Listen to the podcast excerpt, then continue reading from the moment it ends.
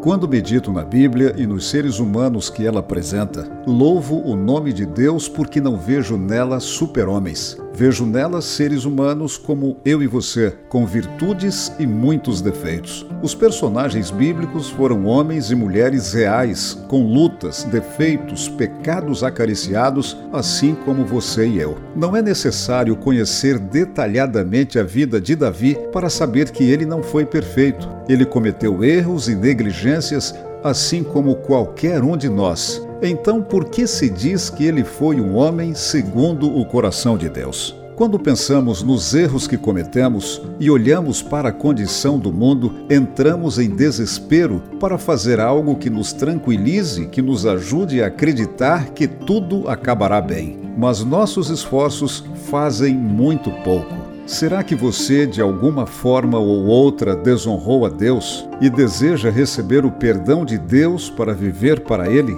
Então aceite o convite que o Senhor, seu Deus, te faz.